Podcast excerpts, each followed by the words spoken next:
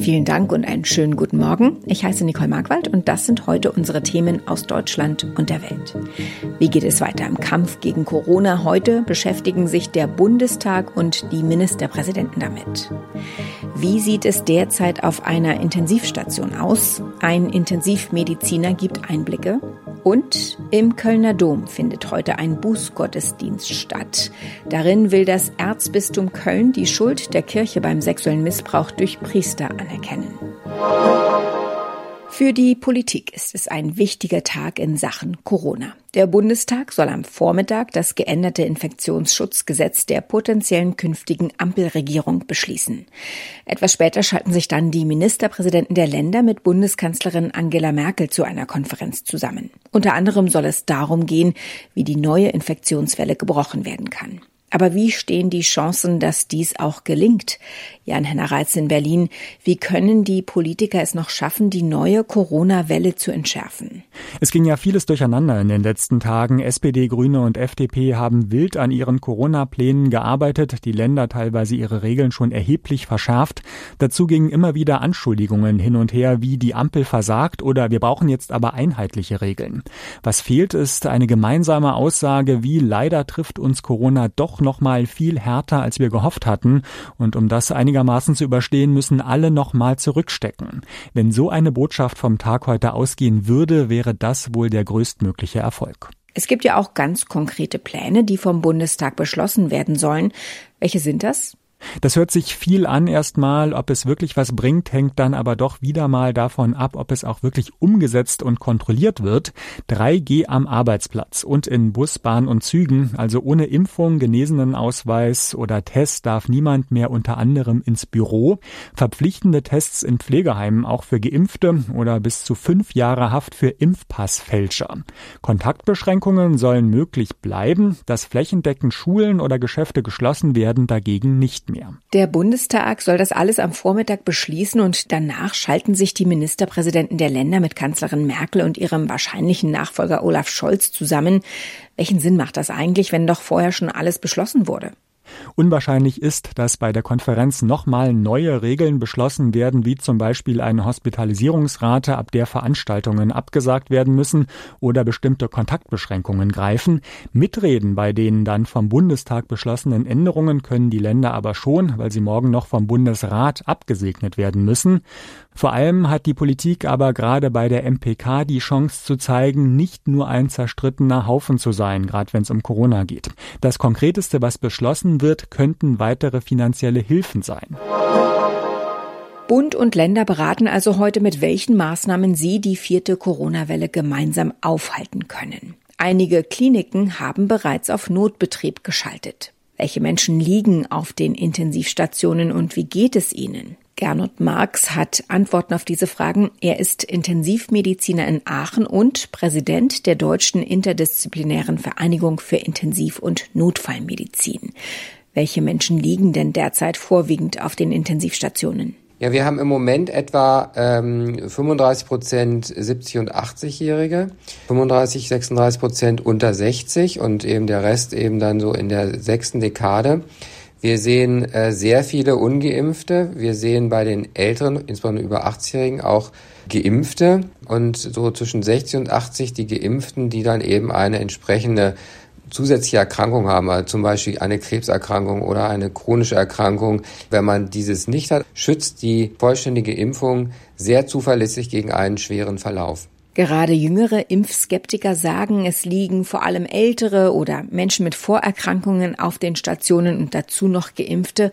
Warum soll ich da Sorge haben? Was entgegnen Sie? Den kann ich entgegnen, dass ich schon sehr viele ungeimpfte, sehr junge Patienten behandelt habe und von denen einige leider auch verstorben sind, die keine andere Erkrankung haben außer das Coronavirus. Impfdurchbrüche gibt es bei jeder Impfung, sei es bei Masern, sei es bei den Grippeimpfungen. Aber ein Durchbruch bedeutet, dass man vielleicht äh, dann erkrankt, aber wesentlich weniger schwer erkrankt und nicht ins Krankenhaus muss. Die dringende Bitte wirklich, und das ist die entscheidende Maßnahme, um diese vierte Welle abzuflachen oder letztendlich auch zu durchbrechen, ist die Impfung. Welche Symptome haben die Menschen auf den Intensivstationen? Ja, also das vordringliche Symptom ist ja die Atemnot. Das heißt, die Patienten haben das Gefühl, keine Luft zu bekommen.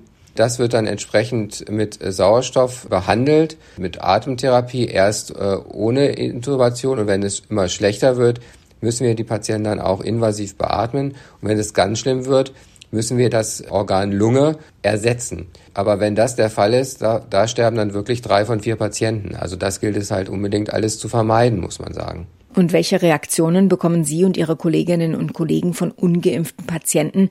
Bereuen die ihre Entscheidung oder halten Sie weiter daran fest?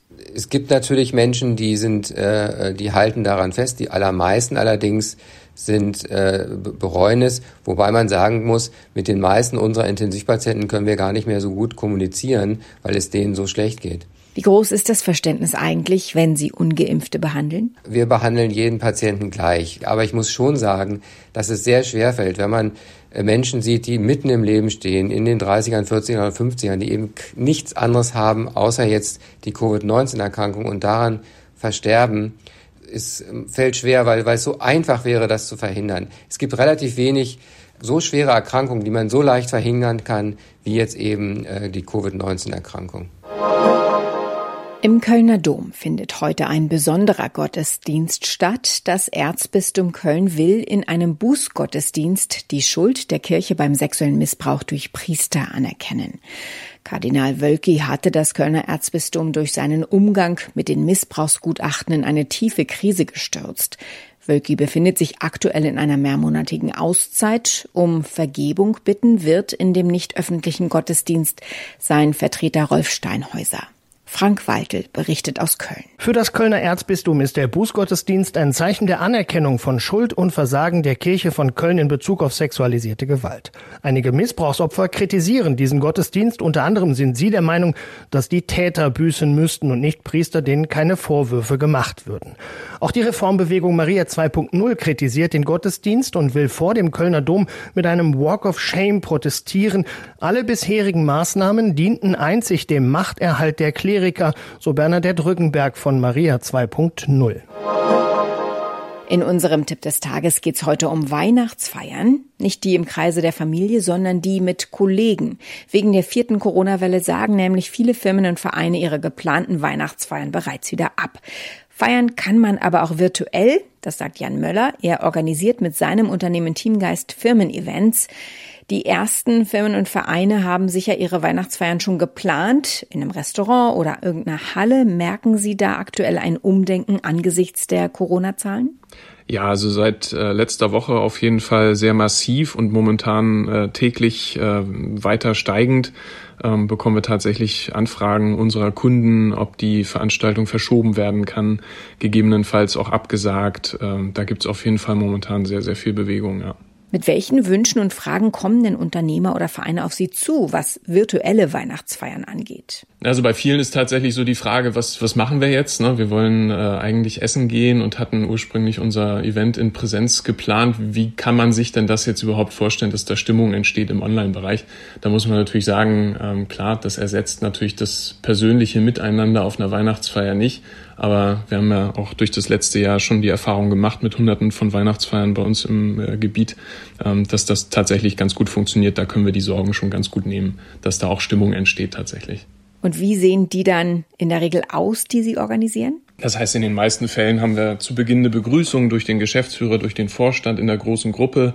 Dann geht es so langsam zum etwas geselligeren Teil über wir machen äh, viele Tastings, so Schokoladentasting, Cocktail-Workshops, sowas in die Richtung, dass man auch die Möglichkeit hat, äh, ein bisschen kulinarisch was zu erleben, was man ja normalerweise auf einer Weihnachtsfeier auch häufig hat. Dann gibt's ein Team-Event, so zur Kommunikationsförderung, wo man in kleineren Gruppen zusammen ist und häufig dann noch ein bisschen geselliger Ausklang im Networking-Bereich dann. Wie kann denn die Kommunikation bei einem Online-Programm so gut es geht gelingen? Na, das hängt normalerweise davon ab, welches Tool wir mit dem Kunden nutzen, äh, ob das jetzt MS Teams ist, Zoom oder was auch immer dem Kunden da zur Verfügung steht. Ähm, aber normalerweise ist es so, dass man dann pro Veranstaltung einen Link hat, einmal für den Hauptraum und äh, dann wird man in kleinere Teams eingeteilt und trifft sich dann eben mit den Kolleginnen und Kollegen im kleinen Team und löst dann da zum Beispiel spannende Quizaufgaben zum Thema Weihnachten äh, oder macht ein spannendes Escape Game dann in kleineren Grüppchen und trifft sich dann später wieder im großen Raum dann mit den, äh, mit den Teams zusammen. Woran wir natürlich nicht vorbeikommen, ist das Thema Essen und Getränke. Für viele ja der Grund, zur Weihnachtsfeier zu kommen. Muss es bei einer virtuellen Weihnachtsfeier die Selbstversorgung sein? Hm, das muss nicht sein. Äh, da zeigt aber die Erfahrung, dass gerade bei größeren Gruppen das tatsächlich die einfachste Variante ist. Also bei Getränken ist es immer noch ein bisschen einfacher, den Teilnehmerinnen und Teilnehmern daraus nach Hause zu schicken, sei es dann fürs Biertasting oder eben so ein kleines Präsent nach Hause zu schicken. Beim Essen wird es natürlich auch, was die Verderblichkeit der Waren angeht, dann erfahrungsgemäß etwas schwerer. Gehen die Feiern dann so lange, bis der Letzte sich ausloggt oder beendet der Chef die virtuelle Weihnachtsfeier irgendwann? Das haben wir ehrlich gesagt so noch gar nicht erlebt. Also meistens dann tatsächlich Open End, äh, hängt dann natürlich auch von den äh, Kolleginnen und Kollegen ab, äh, wie die Lust haben, dann da mitzumachen. Aber das ging tatsächlich auch schon mal bis in die frühen Morgenstunden. Also wenn man erst so denkt, hm, online mal gucken, wie lange da so das Sitzfleisch ist und wie die, wie die Mitarbeiterinnen und Mitarbeiter, die Kollegen da Lust haben. Aber das geht teilweise dann doch recht lange. Großbritannien atmet auf denn die Queen hat sich bei einer Audienz gezeigt. Am zurückliegenden Wochenende hatte sie aus gesundheitlichen Gründen ihre Teilnahme an einer Zeremonie zum Weltkriegsgedenken absagen müssen. Doch nun ist auf Filmaufnahmen zu sehen, wie sich eine lächelnde Queen mit dem scheidenden Befehlshaber der britischen Streitkräfte, General Nicholas Carter, unterhält. Philipp Detlefs berichtet aus London. Geht es der Queen also wieder gut? Ja, das sieht ganz danach aus. Das hat auch ihr Sohn Prinz Charles heute berichtet in einem TV-Interview. Er hat dazu gesagt, wenn man 95 Jahre alt ist, dann ist eben auch alles nicht mehr so einfach, wie es mal war. Zuletzt waren es ja Rückenprobleme, die Königin Elisabeth zu schaffen gemacht haben. Darum musste sie die traditionelle Gedenkfeier für die Weltkriegsopfer ausfallen lassen. Und die pflichtbewusste Queen stört das wahrscheinlich selbst am meisten. Deshalb hat sie sich bei nächster Gelegenheit gleich wieder demonstrativ vor den Kameras gezeigt, hat gelächelt, von Rückenproblemen keine Spur mehr. Soweit das Wichtigste an diesem Donnerstagmorgen. Mein Name ist Nicole Markwald. Ich wünsche einen guten Tag.